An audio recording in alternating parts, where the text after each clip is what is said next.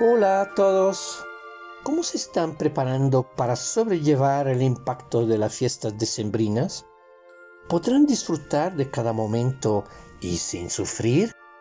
A finales del siglo VII de nuestra era, vivía en la India Shantideva, un monje budista que es el probable autor del libro El camino de vida del Bodhisattva. Uno de sus versículos suena así. Aquellos que son infelices es por buscar su propia felicidad. Aquellos que son felices es por buscar la felicidad de los demás. Más allá de las implicaciones filosóficas que tuvo en Asia y en el mundo occidental, es una clave única y valiosa para alcanzar la felicidad. Y justo en la época de las fiestas decembrinas, tenemos el escenario perfecto para poner a prueba su eficacia.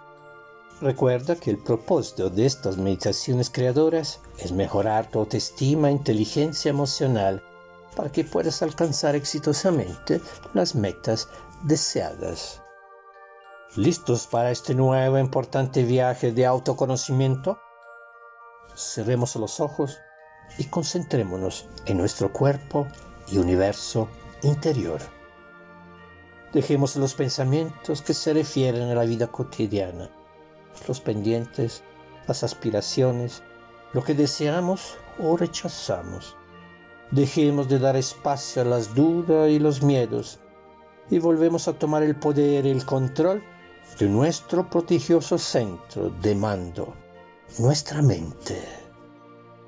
Dejemos que todo suceda por sí solo, pasivamente, con esta actitud mental de pasividad. Imaginemos relajar el rostro la frente, los párpados, las mejillas, el mentón, los labios, la lengua hasta la garganta. La boca se entreabre por efecto de la fuerza de gravedad. Visualicemos nuestra cara que representa nuestra identidad en los bordes del sueño, enviándole un mensaje de amor y aceptación. Yo te quiero, te acepto y te apruebo tal como eres siempre. Y relajemos los hombros, los brazos, los antebrazos, las manos y los dedos de las manos. Relajemos el tórax y la espalda, la respiración se vuelve más libre y sobre todo natural y espontánea. Relajemos también la región abdominal y aprovechamos para respirar con el diafragma lo cual nos permite alcanzar una relajación más profunda. Relajemos la cadera con todos los órganos que ahí se encuentran, luego abajo, los muslos hasta las rodillas, las piernas hasta los tobillos, los pies y los dedos de los pies. Todo el cuerpo descansa. Meditemos hoy sobre el altruismo la disposición a dar sin pedir nada a cambio, otro importante valor entre todos los que promueve la Navidad. En el teatro de la mente, imaginemos en cuántos y cuáles casos podríamos actuar con compasión y cómo lo haríamos. Recordemos que compasión no es sinónimo de piedad ni de sentimiento de lástima por otros. Al contrario, debe inspirar respeto por otros seres vivientes, ya que todos tienen el mismo derecho de ser felices. Empecemos por nuestro entorno cercano. ¿A quién y qué podemos dar que estas personas necesitan?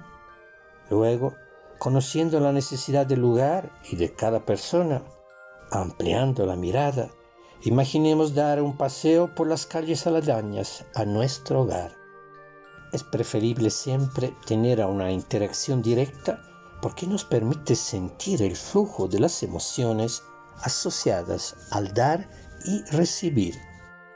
¿Cuál sería nuestra aportación? Proseguimos expandiendo la conciencia con la imaginación. ¿Qué necesita la ciudad y el país al cual pertenecemos?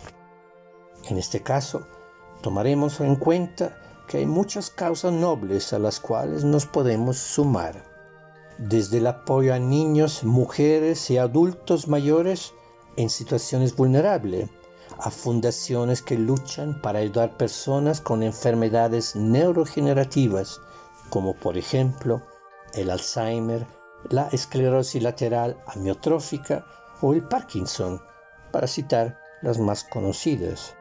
Pero podemos apoyar también organizaciones que se encargan de dar cobijo y asistencia legal a mujeres víctimas de violencia intrafamiliar, organizaciones para la protección de los animales y que fomentan la adopción y colaboran con los gobiernos para legislar contra el abandono y a favor de los derechos de los animales.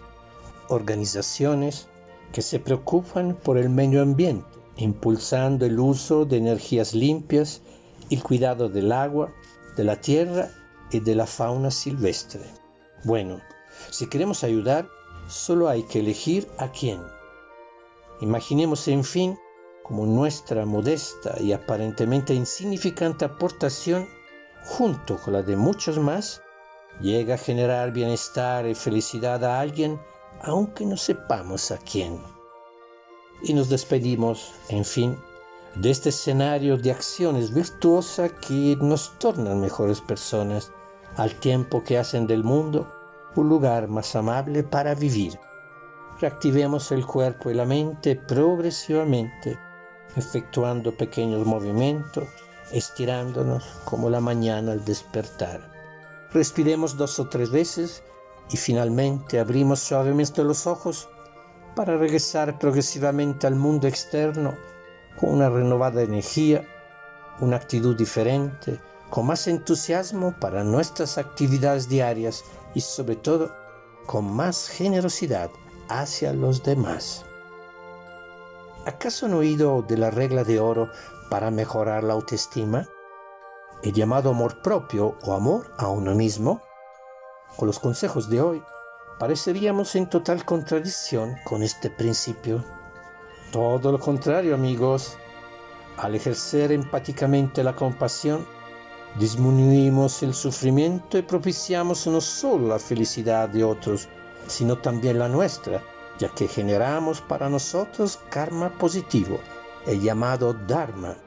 Así que en cada experiencia personal de altruismo podemos comprobar hoy que los científicos budistas de hace 25 siglos y Shantideva de la Universidad Monástica de Nalanda en tiempos más recientes ya habían encontrado la fórmula de la felicidad. Y ahora sí, amigos, felices fiestas.